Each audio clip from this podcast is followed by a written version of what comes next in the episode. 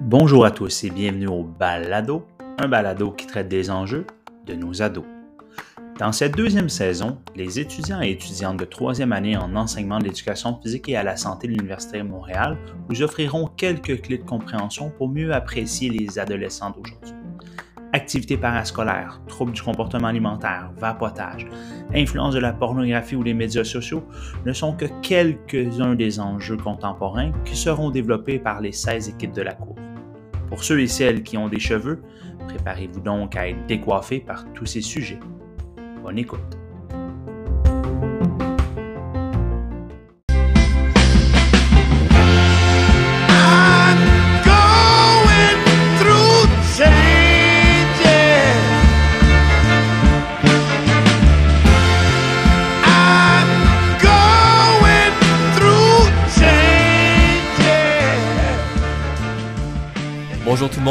Très content d'être ici avec vous aujourd'hui. Je me présente Philippe, je suis en compagnie de Pierre-Olivier. Bonjour. Dans le cadre de ce balado, on a décidé de vous parler d'un sujet qui nous tient vraiment à cœur, c'est-à-dire de la violence sexuelle. Plus précisément, en tant que futur enseignant en éducation physique, on s'est demandé si le contexte sportif favorise la violence sexuelle. Donc si certains éléments strictement liés au sport peuvent encourager cette violence. Oui, c'est une question euh, très intéressante. Puis dans le fond, nous, euh, on a décidé de cerner un peu le sujet de la manière suivante. D'abord, on va se pencher au contexte de pratiques sportives organisées. Ce qu'on veut dire ici, c'est un peu comme Philippe vient de le dire.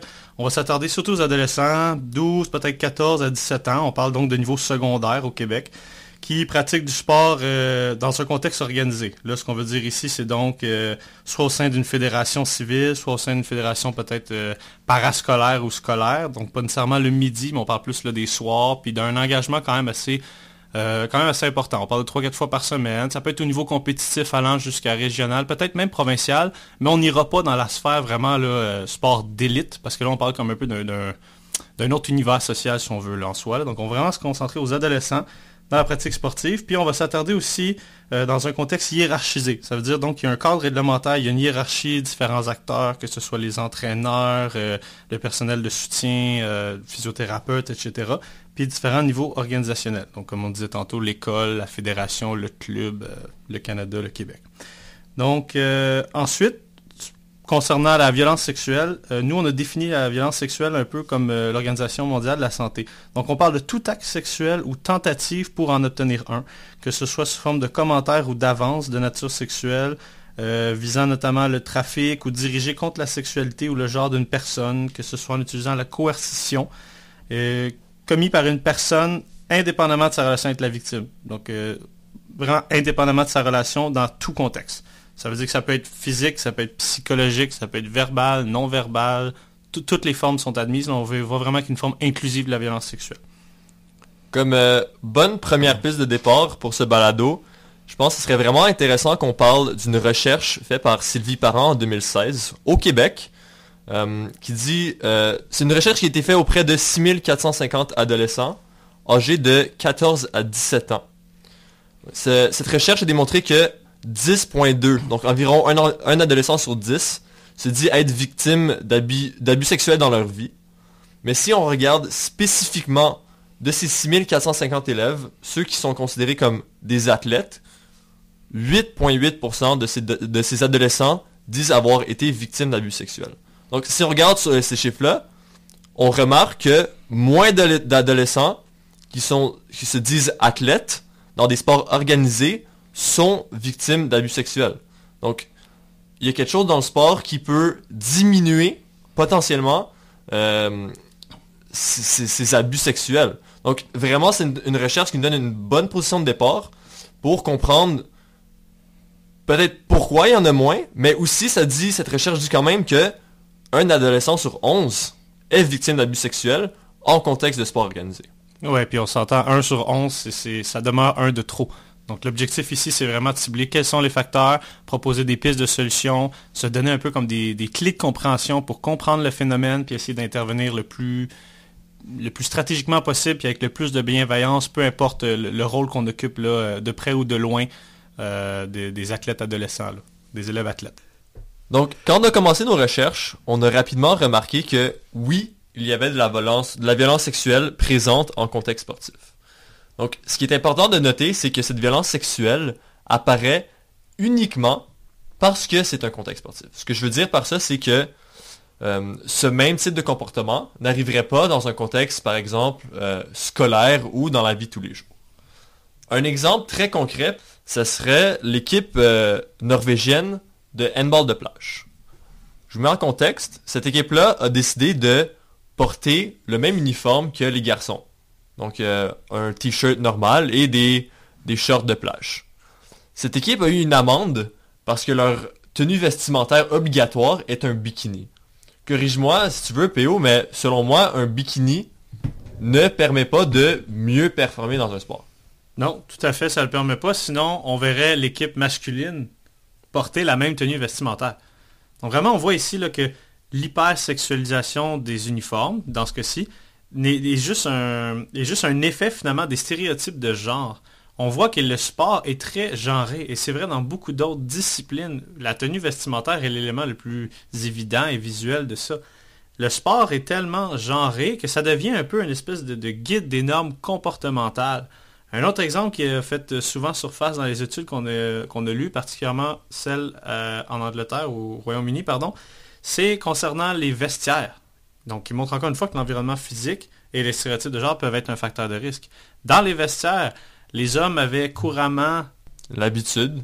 L'habitude, merci. Les hommes avaient l'habitude, donc les adolescents masculins avaient l'habitude de se euh, dévêtir, d'aller exposer leur pénis dans le vestiaire des femmes et puis de retourner dans le vestiaire des hommes. Ce à quoi la réponse de l'entraîneur a été Really, it's just little boys being little boys.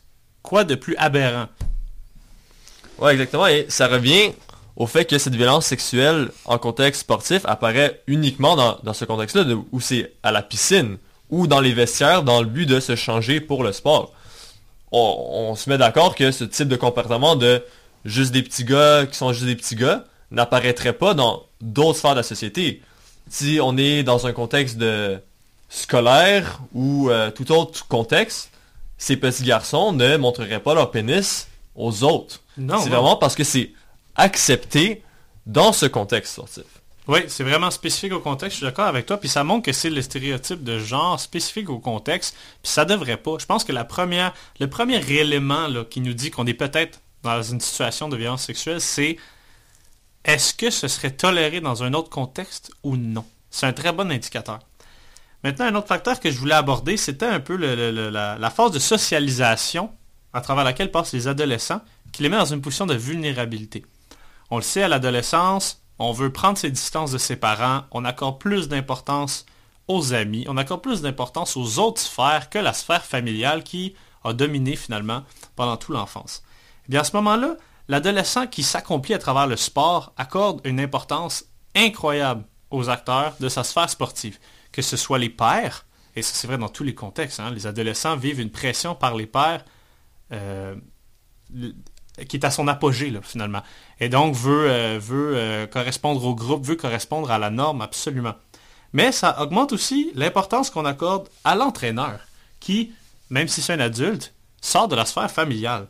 Moi, j'aimerais qu'on parle un peu plus de la relation avec l'entraîneur, parce que déjà, il est en position d'autorité. Il a une énorme influence sur les athlètes. C'est lui qui dicte les normes que les autres vont appliquer par la pression des pairs. Donc, je pense que c'est vraiment un exemple un exemple important à discuter ici. Absolument, parce que pour ajouter à ça, dès qu'on a commencé notre recherche, au départ, on voulait surtout s'attarder à cette relation athlète-entraîneur, justement parce que il y a cette position de pouvoir. Et on s'est dit, il y a beaucoup d'abus sexuels dans cette relation. Position parce qu'il y a vraiment ce sentiment d'autorité où l'entraîneur est vu comme euh, presque, parfois, je sais que j'exagère peut-être, mais un dieu ou quelqu'un qui a vraiment beaucoup d'expérience, surtout dans, le sport, quelqu'un qui a des antécédents de peut-être qui a gagné beaucoup de compétitions, qui a une certaine renommée. Donc les athlètes voient en cette personne quelqu'un, oui, peut-être de confiance, mais aussi quelqu'un qui a bien réussi dans la vie. Donc c'est une position qui, selon nous, est très ambiguë. Oui, ça donne un très grand pouvoir sur l'athlète. On le sait, les études le disent que 94% euh, des jeunes admettent qu'ils vont mettre en pratique ce qui est recommandé par leur entraîneur. C'est donc, donc sans questionnement. C'est presque... euh, ben, ben, là, je veux pas retourner dans... dans- dans- je veux pas retourner dans l'exagération, mais c'est presque un gourou si on veut. Puis c'est normal parce que l'athlète est dans une position de vulnérabilité, parce que l'entraîneur est supposé être vérifié, connu, validé, et, et agit comme un guide. Dans le fond, l'entraîneur, à quelque part, peut prendre un peu le relais du parent à ce stade-là de la vie. Parce que le parent, pour l'enfant, est un dieu. Et celui qui répond à ses besoins, celui qui sait tout. Et c'est un peu la même chose ici pour, rappelons-le, l'athlète qui désire se développer dans le monde sportif, qui s'accomplit et qui aime ce qu'il fait. L'entraîneur détient donc tout le pouvoir, le pouvoir de garder dans l'équipe, de l'exclure dans l'équipe, de le promouvoir au sein de l'équipe, de lui donner des responsabilités, de le placer sur l'équipe, par exemple, euh, nationale ou sur l'équipe euh, provinciale. Donc, c'est sûr que cette position d'autorité-là, et d'ailleurs était présente dans presque tous les cas qu'on a vu aussi là, médiatisés, cette position d'autorité est un facteur de risque. Mais, comme on le disait, il y a d'autres choses qui viennent balancer dans la relation qui peuvent être des facteurs de protection. Je pense notamment aux liens de proximité, euh, je pense notamment à l'écoute empathique que peut offrir l'entraîneur, que ce soit un guide, comme on disait, donner des pistes de solutions, donner des outils pour se développer physiquement, une rela- des relations saines avec l'image corporelle, avec euh, le développement scolaire aussi, peut agir avec le développement scolaire. Donc ça peut aussi être un facteur de protection. Tout est dans comment on l'exerce. Et là, pour ça, juste pour bien illustrer ce point-là, j'aimerais qu'on utilise un exemple brièvement dont on a parlé plusieurs fois Entre nous. entre nous, notamment euh, les événements personnels avec l'entraîneur. Par exemple, l'adolescent désire inviter son entraîneur à un barbecue à la maison un samedi, par exemple, sans l'équipe. Qu'est-ce que tu en penses? C'est sûr qu'il faut mettre ses limites euh, avant même d'arriver. Si tu te dis, ah, je vais rester là euh, peut-être une heure ou deux, parler un petit peu, surtout jaser ou discuter de des différentes compétitions à venir, des compétitions faites, parler entre autres de du lien qui, vous lie entre vous deux, dépendamment du lien entre l'entraîneur et ses athlètes, mais d'un lien déjà existant qui a été créé dans le contexte sportif. Donc je pense pas qu'il faut essayer de nécessairement créer un nouveau lien qui est pas en lien avec justement cette relation en contexte sportif. Donc, il peut y avoir des liens, oui, d'amitié faits dans le contexte sportif. Par exemple, si un adolescent va peut-être un petit peu moins bien à la maison, ce lien peut être fait en contexte sportif. Mais il faudrait pas que la création de ce lien se fasse à l'extérieur. Ah ouais. Il faudrait qu'il ça- soit préalablement fait dans le contexte sportif pour aider au développement de l'athlète. Oui, ça- moi, moi je suis parfaitement d'accord avec ça. là, finalement, vraiment avoir une clarté dans, dans la filiale de la relation. Là, c'est une relation professionnelle euh, et personnelle aussi, mais du domaine sportif. On n'est pas dans l'amitié, on n'est pas dans la parenté, on n'est pas dans l'amour, on est dans le domaine sportif. Euh, maintenant, ce que j'ai vraiment aimé d'une étude de Sylvie Parent en 2016 dont tu nous as parlé tantôt, c'est que de ces, euh, disons, 8,8% de gens ayant été victimes de, violences sexuelles en contexte sportif, 90% d'entre eux, c'était pas avec l'entraîneur. Donc, finalement, on se demande, ben, c'était avec qui d'abord? Si, si l'entraîneur n'est pas à blâmer, c'est à qui? Qui c'est qu'on regarde? Mais oui, d'où viennent ces autres euh, violences sexuelles? Souvent, ce, que les, les études ont reflété, c'est que cette violence sexuelle vient, entre autres, par les pairs, donc les autres athlètes. Si je vous ramène à l'exemple qu'on avait auparavant, où euh, certains garçons montraient euh, leur pénis ou même les fesses sur le terrain de football ou à la piscine, c'est vraiment là que cette relation est malsaine. Donc oui, c'est des athlètes en développement, ils sont à l'adolescence. L'entraîneur peut voir ça comme étant correct en contexte sportif. Donc cette violence sexuelle apparaît parce qu'elle est normalisée. Oui, elle est banalisée dans le fond. Oui. C'est que ça devient accepté et c'est là que la ligne est plus claire finalement. Exactement. OK, donc on revient encore un peu à une responsabilité de l'entraîneur. Peut-être pas à des gestes directs, mais peut-être à bon, la mise en place de, de normes comportementales claires. hein? Ce qui se fait, ce qui se fait pas, qu'est-ce qui arrive quand tu le fais pas, pourquoi? On est dans une société quand même. Là. L'entraîneur ou la personne en charge doit ne doit pas banaliser ses gestes. Doit Ouais. dire que ce sont des gestes inacceptables et que le contexte, contexte sportif ou pas, ces gestes ne sont pas acceptables. On est d'accord, ça peut pas être plus clair que ça. Une autre relation, peut-être un petit peu moins euh, discutée, ce serait la relation entre euh, les athlètes et les parents. Par parents, je parle nos propres parents ou les parents des autres athlètes. Si je donne un exemple, encore une fois, de euh, l'étude des Royaumes-Unis, c'est que c'est une petite fille qui était dans une équipe de gymnastique et le père d'une des autres athlètes de l'équipe était physiothérapeute. Le père s'était offert pour euh, traiter les athlètes, pour les préparer à la compétition ou juste pour qu'ils rétablissent leurs muscles plus rapidement. Ce que la, la jeune fille a dit dans l'étude, c'est qu'entre autres, elle n'était pas confortable de se faire toucher, euh, même masser, par ce parent-là. Ce qui est tout à fait normal, mais le contexte sportif fait en sorte que si une fille décide de se faire traiter, et si l'entraîneur dit « Ah oh oui, vous devriez vous faire traiter, ça va aider à votre performance », même si on ne veut pas se faire toucher, il y a cette pression par les pères qui vient, pression de l'entraîneur, pression des parents potentiellement, de se faire toucher alors qu'on ne le veut pas. Oui, oui, puis encore une fois, on voit que c'est. On voit qu'il n'y a pas une banalisation, mais une normalisation, comme tu dis, dans le sens où finalement, euh, c'est normal, quoi, de se faire masser par le parent parce que tout le monde le fait. Doublé de la pression par les pères qui, elles, dictent, ben, j'ai-tu vraiment envie d'être l'athlète, moi, qui dit non, puis qui refuse, euh, qui refuse le massage finalement parce que je me sens pas bien, alors que tout le monde se sent bien. Et même si le geste de ce père-là, euh, physiothérapeute, n'est pas malveillant, si son intention est bonne, ça dérange pas. Parce que ce que l'athlète a ressenti, c'est un toucher qu'elle ne voulait pas, ce qui est clairement un facteur de risque en contexte sportif. Oui, ok. Ok, puis écoute, euh, j'aimerais ça passer maintenant euh, aux outils ou aux pistes de solutions qu'on avait découvertes, toi et moi. Là. Donc notamment pour les athlètes et les parents, les entraîneurs et les fédérations, puis les enseignants et les écoles. Donc, euh, je sais que moi, bon, en, tant qu'entraîneur certifié du programme PNCE, le programme national de certification des entraîneurs, qui est donc canadien, on nous parle beaucoup de la règle de deux, qui dit finalement que jamais un athlète devrait être mis en position de vulnérabilité seul. Il devrait toujours y avoir deux entraîneurs validés, certifiés, donc qui peut empêcher un peu les mauvaises intentions. Mais moi, ce que j'ai beaucoup aimé de ça, c'est que oui, ça protège l'entraîneur des fausses allégations, mais je me dis, cette règle-là est tellement simple, puis peut tellement être appliquée partout, quoi. Tu sais, je veux dire, moi, comme enseignant, là, j'ai besoin de faire une intervention avec une élève. Ben, je garde un pied dans le corridor, la porte est ouverte, il y a d'autres adultes autour, d'autres intervenants qui ont été validés par le, système judiciaire, qui, qui, ont d'affaires à être là, puis qui peuvent venir soutenir ce que je dis. Mais c'est la même chose pour les athlètes. Je trouve que ça serait un bon conseil. Moi, je me verrais facilement dire ça à mes enfants. Mais quand vous allez parler, puis vous voyez qu'il n'y a personne, demandez à une amie de rester avec vous. Demandez à un ami de rester avec vous. Restez deux ça diminue tellement les risques, ça diminue tellement les doutes. Me semble que c'est simple et c'est efficace. ça, ça s'adresse à tout le monde. Maintenant, c'est sûr là, que, point de vue des fédérations, là, euh, a des ressources super bonnes en place, là, comme euh, Sport Aide et Sport Bien-être. Oui, absolument. Donc, c'est, deux programmes mis en place pour tenter de, protéger les athlètes, mais aussi d'éduquer les entraîneurs pour euh, les former en fait à mieux agir et essayer de arrêter de normaliser certains comportements en contexte sportif.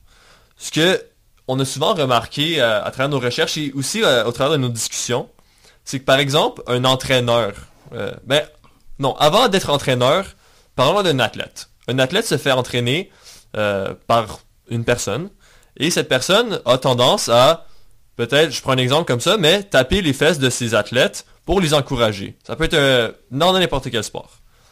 Ensuite, cet athlète se développe, il se développe, il grandit, et à son tour, il décide d'être athlète. Euh, d'être entraîneur, pardon. Il va avoir tendance à copier ce qui était fait lorsque lui se développait comme athlète. Donc, peut-être comme euh, outil de motivation ou de support, il va lui aussi, à son tour, taper les fesses des athlètes de son équipe pour les motiver. Donc, c'est une éducation qui a été faite, malsaine, mais d'un entraîneur à un autre.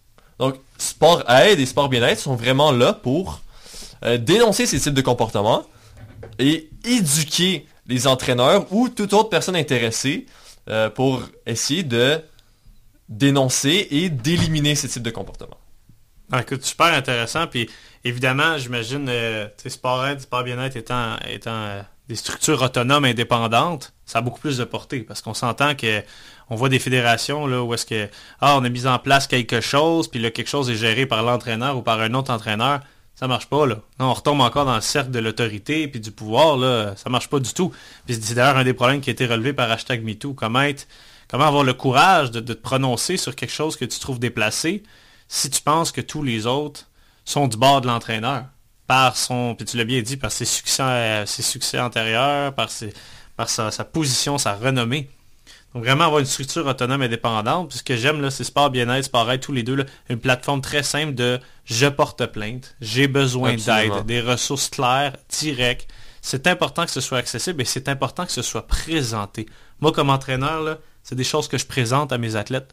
Je les invite à me parler, oui, pour avoir une relation de confiance, mais je les invite aussi à utiliser ces plateformes-là s'ils en ressentent le besoin, tout simplement parce que ça peut être avec quelqu'un d'autre puis qu'ils sont pas à l'aise de me le dire, puis qu'ils se sentent plus à l'aise à faire ça de manière anonyme. C'est parfait, ça sert à ça. Ça doit être mis en place. Je fais le parallèle dans les écoles. Même chose. T'as bien beau mettre en place un plan de lutte de la violence sexuelle. Faut que t'en parles. Faut que t'en fasses la promotion. Faut que tu montres comment utiliser les ressources ou aller les chercher. C'est primordial. Un dernier mot, Philippe, euh, peut-être sur les enseignants ou euh, avant de conclure? Je tiens à dire euh, rapidement, je dis, en tant qu'enseignant, on peut, euh, on a un rôle à jouer pour éduquer les entraîneurs. Je, je veux pas nécessairement non plus dire que les enseignants ont peut-être des meilleures connaissances que les entraîneurs à ce niveau-là. Il peut y avoir des entraîneurs extrêmement sensibles au sujet, qui s'informent très bien et qui eux aussi peuvent avoir un rôle à jouer pour éduquer peut-être les enseignants de l'école. Donc, je pense qu'il faut juste que des gens soient informés, éduqués et qu'ils partagent leurs connaissances et qu'ils dénoncent des comportements. Tout à fait. Donc, 10,2% disent avoir été victimes de violences sexuelles dans la vie courante. 8,8% en contexte sportif organisé, dont 8% par des relations autres que l'entraîneur. Chose importante ici, vraiment, c'est euh, quel est ce 8%? Donc, on parle ici des pères, des parents, des massothérapeutes, des bénévoles, des personnes connexes. Donc, l'aspect central ici à se rappeler, c'est que il y a des choses qu'on peut faire, il y a des pratiques qui peuvent être mises en place, mais surtout qu'une bonne partie de ce 8% sont des formes de violence sexuelle qui n'étaient pas perçues comme telles au moment du geste, mais qu'après réflexion sont perçues comme de la violence sexuelle. C'est pourquoi personne doit se sentir à l'écart de ce sujet. Tout le monde doit se sentir concerné. On a tous un rôle à jouer parce que la violence sexuelle peut prendre la forme, oui, d'abus physiques, mais peut aussi prendre la forme d'abus psychologiques involontaires ou de situations délicates, désagréables pour les personnes sans qu'on s'en rende compte. Que ce soit parce qu'on perpétue des pratiques désuètes, comme la tape sur la fesse, ou que ce soit parce qu'on crée un contexte ou qu'on met dans une situation de fait où l'athlète a moins de choix, comme par exemple le parent massothérapeute.